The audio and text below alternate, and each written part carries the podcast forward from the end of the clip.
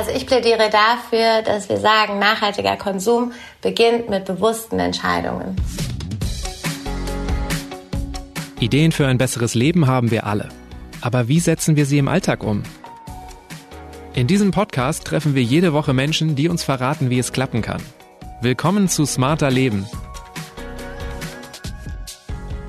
Ich bin Lenne Kafka und diesmal spreche ich mit Thekla Wilkening.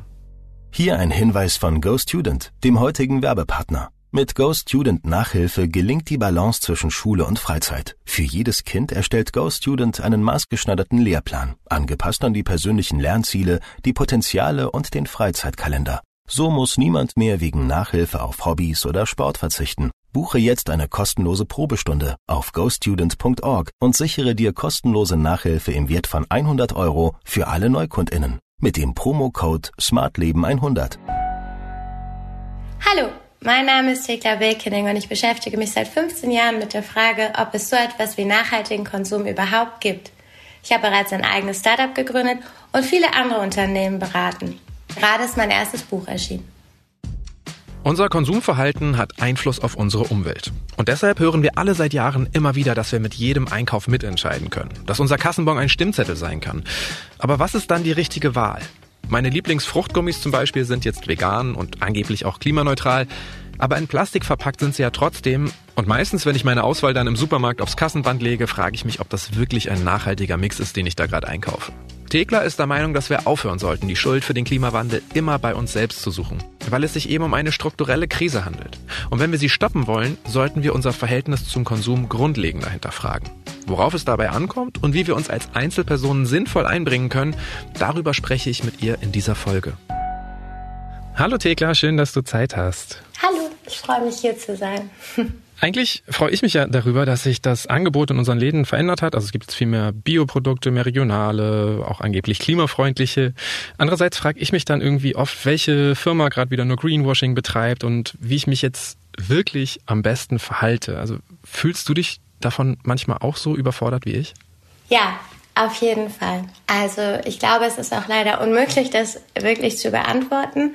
Und ähm, es kann eigentlich nur zu Überforderung führen. Wieso ist das für dich so klar, dass das zu Überforderung führt?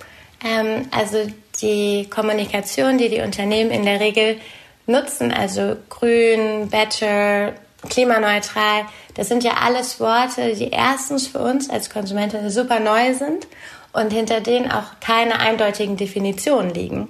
Also was bedeutet denn better in Nachhaltigkeit oder was bedeutet, dass das Produkt klimaneutral ist? Was bedeuten soll klimaneutral sein, würde ich jetzt immer denken, okay, das kann ich mir vielleicht erklären. Also ich würde immer denken, die Firma macht dann irgendwie so CO2-Ausgleichszahlungen oder irgendwie sowas, aber wie das kontrolliert wird, weiß ich dann trotzdem nicht und ob genau. es dann besser ist, das klimaneutrale Plastikverpackte zu kaufen oder das herkömmliche, was vielleicht ohne Plastik ist. Ich, ich weiß dann immer nicht genau so, hey, habe ich jetzt wieder falsch gemacht?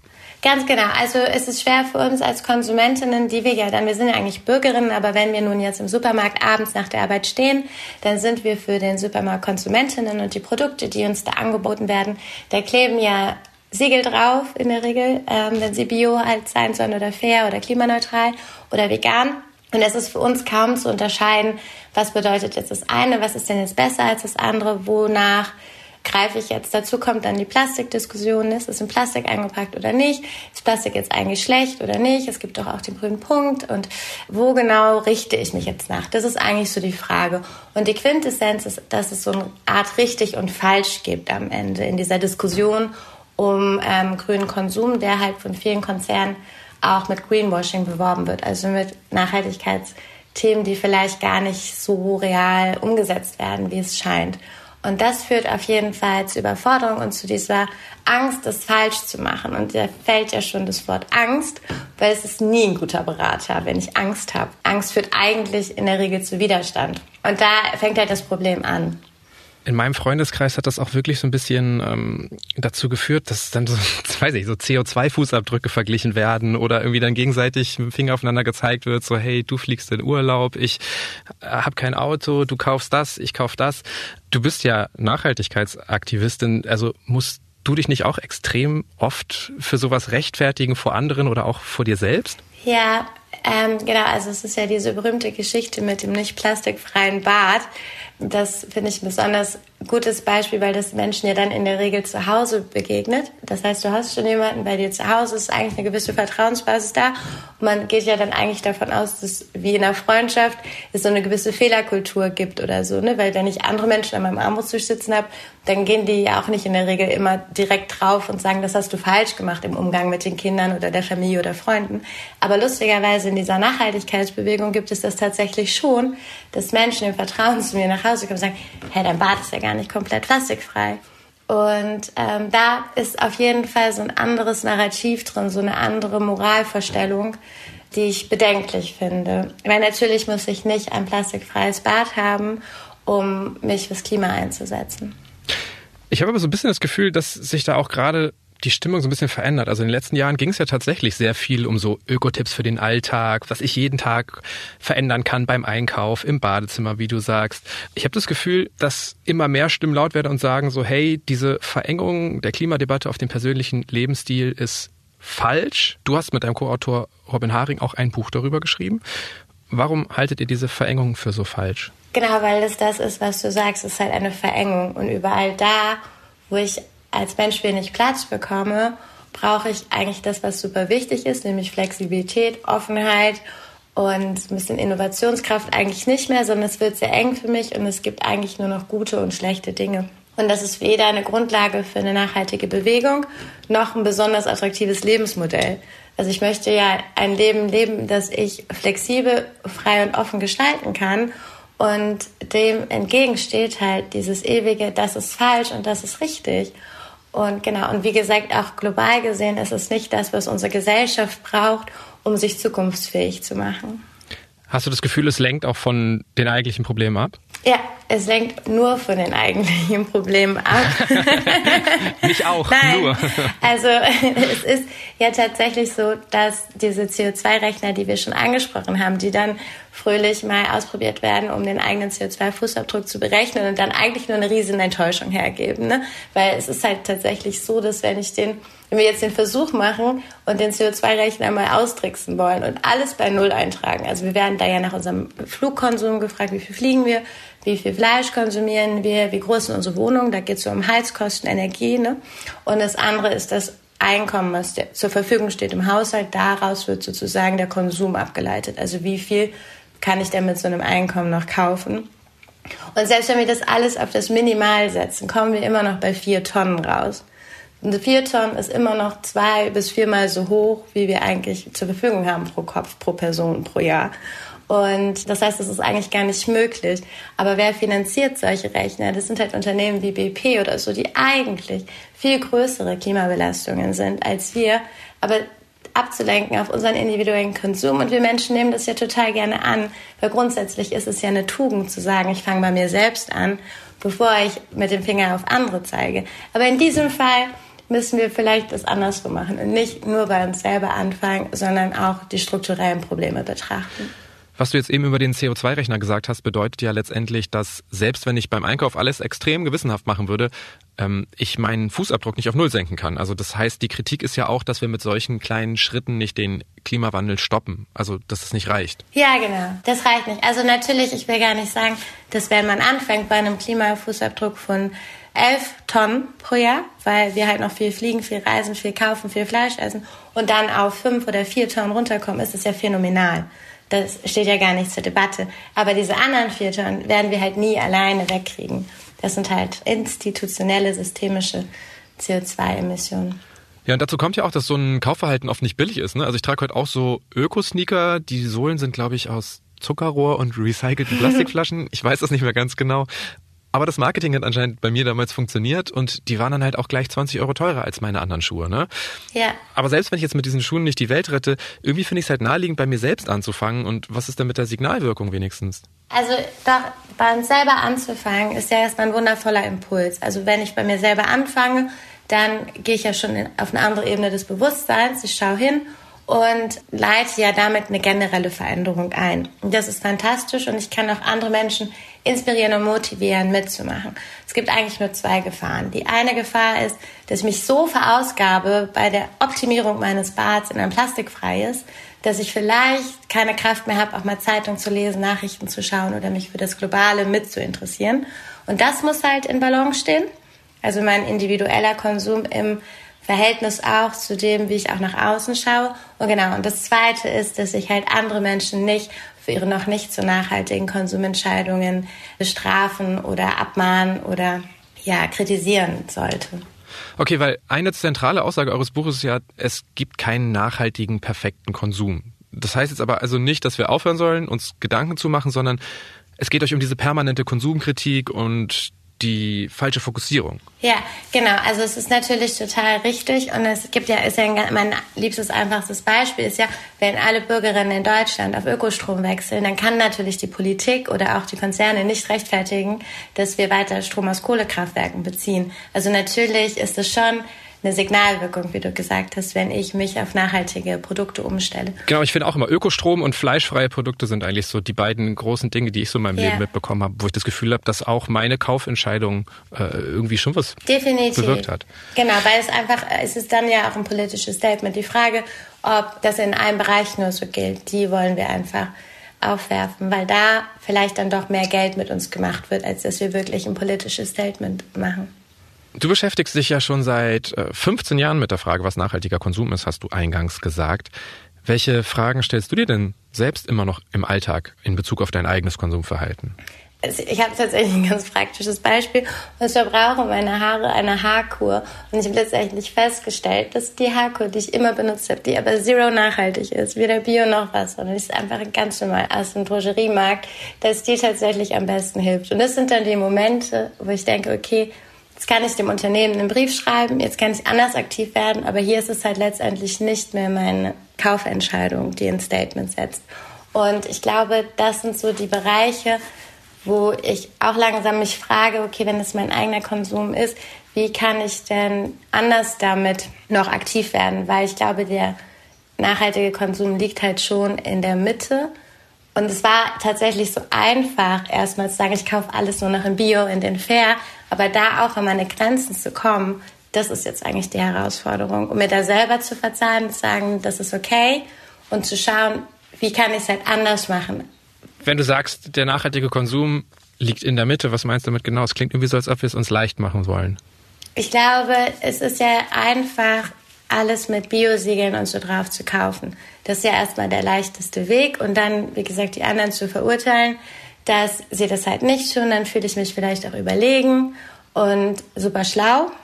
Aber die Wahrheit liegt ja irgendwo dazwischen, weil es wird ja für alle Menschen nicht möglich sein, weil wir können nicht weiterhin in der Mode sind das zum Beispiel 80 Milliarden Kleidungsstücke im Jahr, die produziert werden.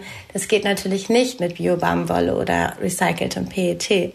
Das geht nur auf ausbeuterischen Strukturen, das geht auch nur in der Ökonomik, die ja nicht so ethisch ist, wie sie vielleicht mal gedacht war, sondern halt eben kostenreduziert, wo es möglich ist, damit wir so viel billig produzieren können.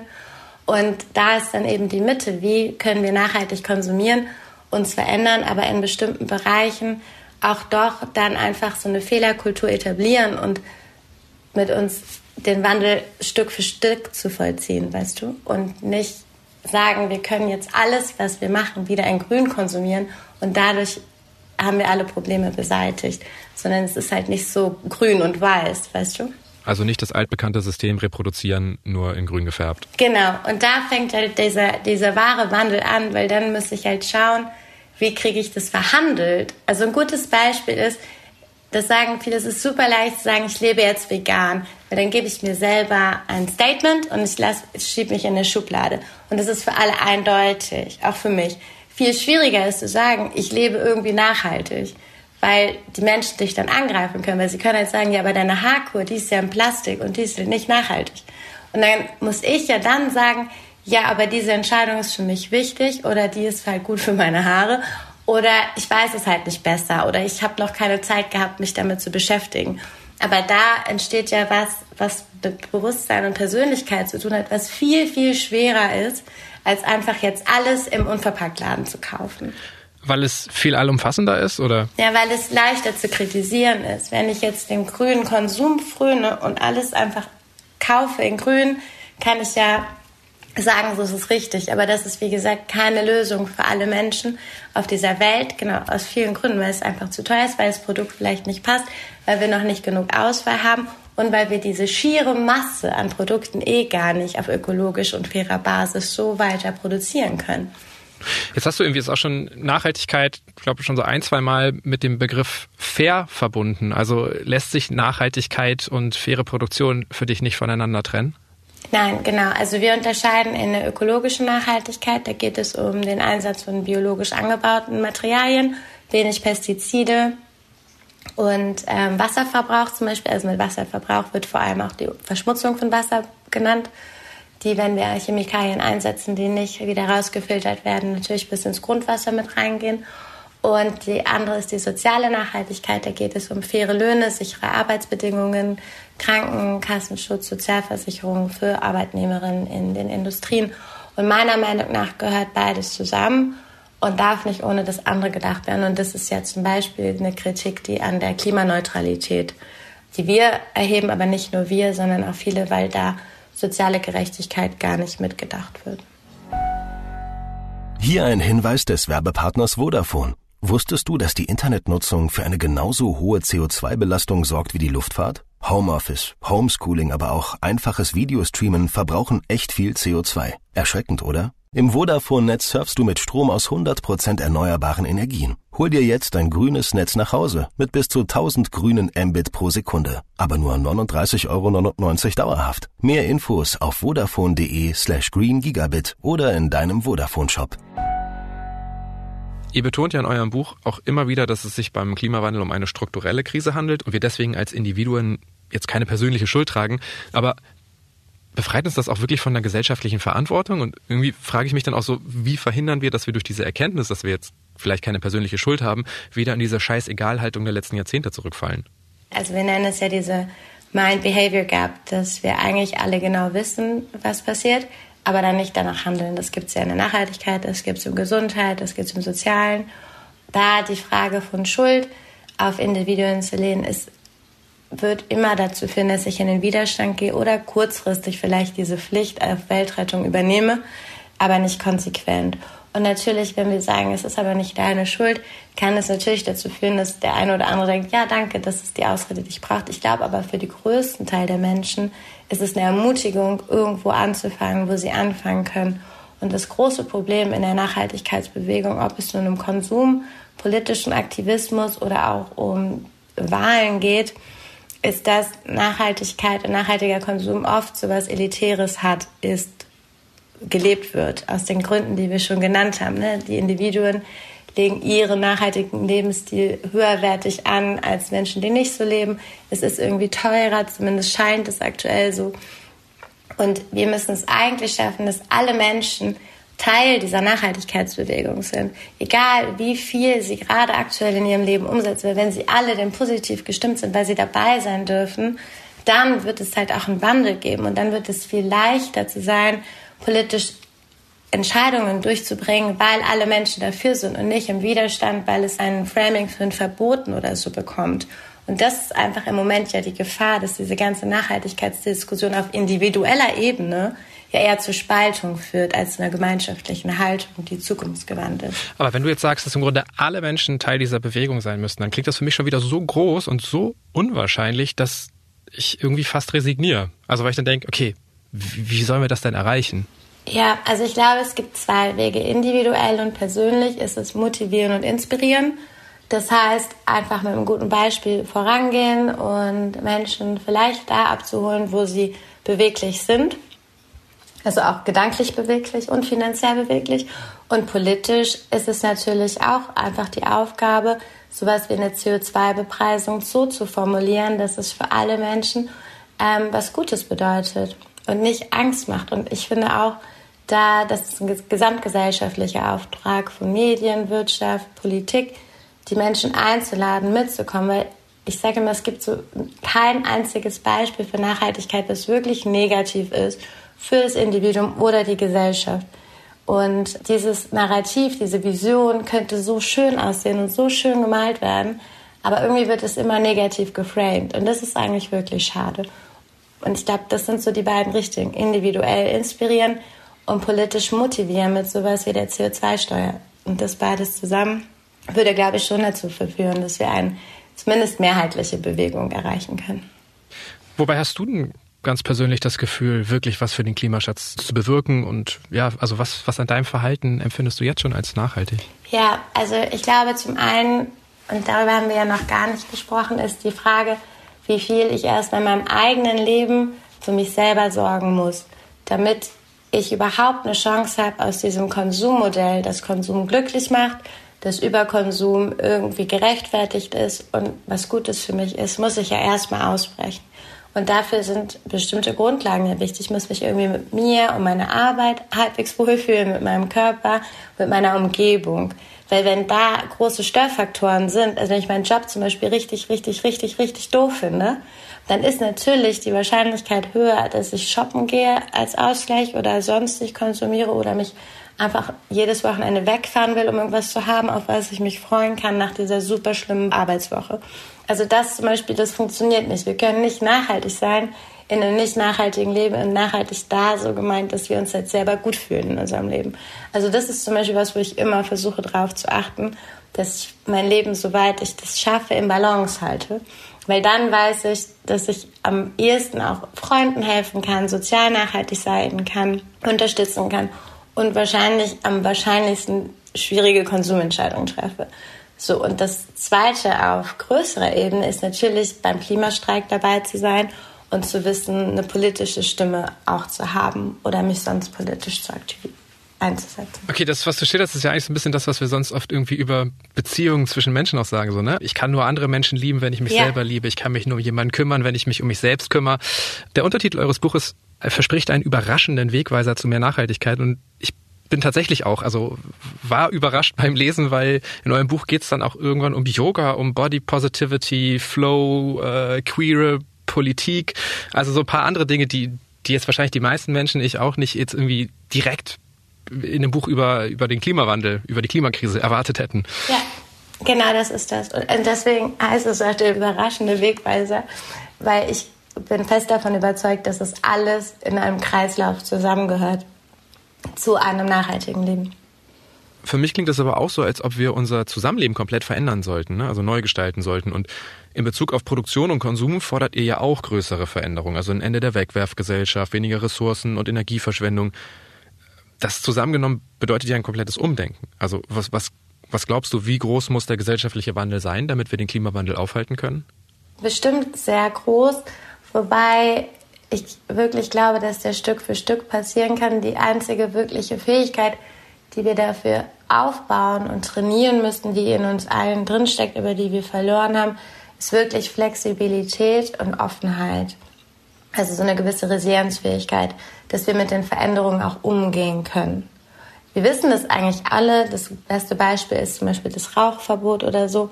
Das kann sich ja heute auch gar keiner mehr vorstellen, dass man mal in Hörsälen oder Flugzeugen oder auch in Zügen. Ja, in Zügen, im Kino. Ja, ich, flächendeckend, ne? Ich durfte also im Kino rauchen. so, mit wenig Rücksicht auf Kinder oder Schwangere oder so. Und das ist ja jetzt auch ein gern genommenes Beispiel, für das auch Verbote wirken. Darüber kann man sich streiten. Aber es ist auf jeden Fall ein sehr prägnantes Beispiel dafür, dass Veränderungen wirklich nicht immer schlecht sind und man manchmal auch schon zehn Jahre später sich das gar nicht mehr anders vorstellen kann. So. Das ist eine kleine Veränderung, aber die hat ja Ausmaße, was das Gesundheitserleben angeht, ne? was das Lufterleben, was den Wunsch der Menschen angeht, sich gesund zu umgeben einen riesigen Einfluss hat, weil wir auf einmal ein ganz anderes Erleben haben. Und ich weiß nicht, ob es so viele gesunde Restaurants gäbe, wenn man in den Restaurants konsequent rauchen dürfte. Weißt du, so das eine bringt ja das andere schnell mit sich. Und deswegen ist das Umdenken, glaube ich, oft gar nicht so groß. Es müssen nur die richtigen Schritte gemacht werden. Und die richtigen Schritte sind auf jeden Fall, das Thema Müll, also Wegwerfgesellschaft anzugehen.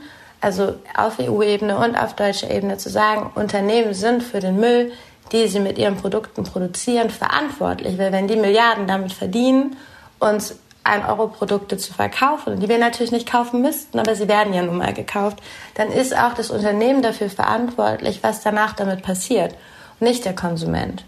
Und solche Sachen, das sind ganz kleine Regelungen, aber die würden einen großen, eine große Kettenreaktion an guten Dingen mit sich ziehen. Angenommen, wir gehen diesen gesellschaftlichen Wandel an. Welche Rolle dürfte der Konsum dann spielen? Ich glaube, dass der Konsum eine viel sozialere Rolle spielen dürfte.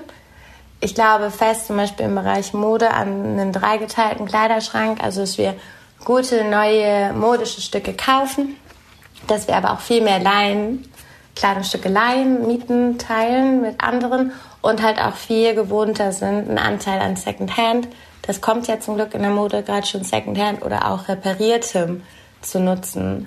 Und das ist so ein Konsum, der ist auch gar nicht so weit weg. Ich finde, wenn man den jetzt so schildert, klingt das auch nicht völlig absurd. Nee, nee. Aber es ist so eine Art hybrider Konsum. Weißt du, es ist viel selbstverständlicher, als dass wir Dinge reparieren, dass, wie gesagt, Unternehmen auch in der Pflicht sind, etwas zu reparieren. Ich meine, es gibt ja auch diesen Gedanken der Kreislaufwirtschaft, was quasi bedeutet, dass ein Unternehmen von vornherein sich überlegen muss im Designprozess eines Produkts, was damit passiert, wenn es kaputt geht. Und dass wir diese Produkte zum Beispiel nur noch mieten oder teilen oder kaufen und wieder zurückgeben oder kaufen und reparieren. Und das ist eigentlich total logisch. Wenn es aber großflächig von Konzernen und einer Wirtschaftsstruktur mit übernommen wird, ökonomisch gedacht wird, dann ist es halt ein fabelhaftes System, das Konsum so viel ressourcenschonender und trotzdem bunt und vielfältig gestalten könnte, dass es eben nichts mehr mit dem Tauschladen um die Ecke zu tun hat, sondern eine ganz neue Wirtschaft sein kann, die auch Spaß macht, die auch Innovationen noch mehr fördert, ja, und eigentlich auch sexy ist. Ja, Sachen reparieren, äh, leihen. Also ich finde, das ist ja so, sind ja auch so Gedanken, die ganz oft untergehen und die ja auch überhaupt nicht weit weg sind. Ne? Also ich meine, als Kind habe ich meine Jeans auch halt irgendwie, hatte mal einen Flicken drauf oder so. Wäre jetzt ja auch kein Drama als Erwachsener oder es ist ja eigentlich total absurd. Ich bin manchmal neidisch auf das neue Smartphone von meinem Bruder, weil es die besten Bilder macht. Ich habe aber auch ein relativ neues, wo die Bilder auch vollkommen in Ordnung ja. sind. Ne? Ähm, also dass man vielleicht auch einfach so das eigene Verhältnis zum, zum Konsum nochmal auch so überdenkt. Ne? Das total. Und dann halt die Frage, und da ist halt wirklich Bewusstsein, wie oft nutzt du denn diese Qualität der Bilder? Also wie oft druckst du es dir denn wirklich Times Square groß aus? Also das ist ja. halt auch immer noch so, wir kaufen ja auch immer Dinge für so Nutzen, den wir gar nicht nutzen. So. Ja, wahrscheinlich vergesse ich sogar, sie in der Cloud zu speichern, dann sind sie irgendwann weg, ja, wenn ich mein Handy Natürlich, genau, diese, ja, das glaube ich nämlich auch. Wir werden irgendwie, ja, das ist ein super Beispiel, genau, und wir checken das gar nicht und es wird uns so verkauft und genau, wir werden darauf gepult und das ist ja auch okay, aber der Anfang von jedem nachhaltigen Leben ist sowas halt zu hinterfragen. Warum möchte ich das auch haben? Brauche ich das wirklich? Würde ich das überhaupt wirklich nutzen?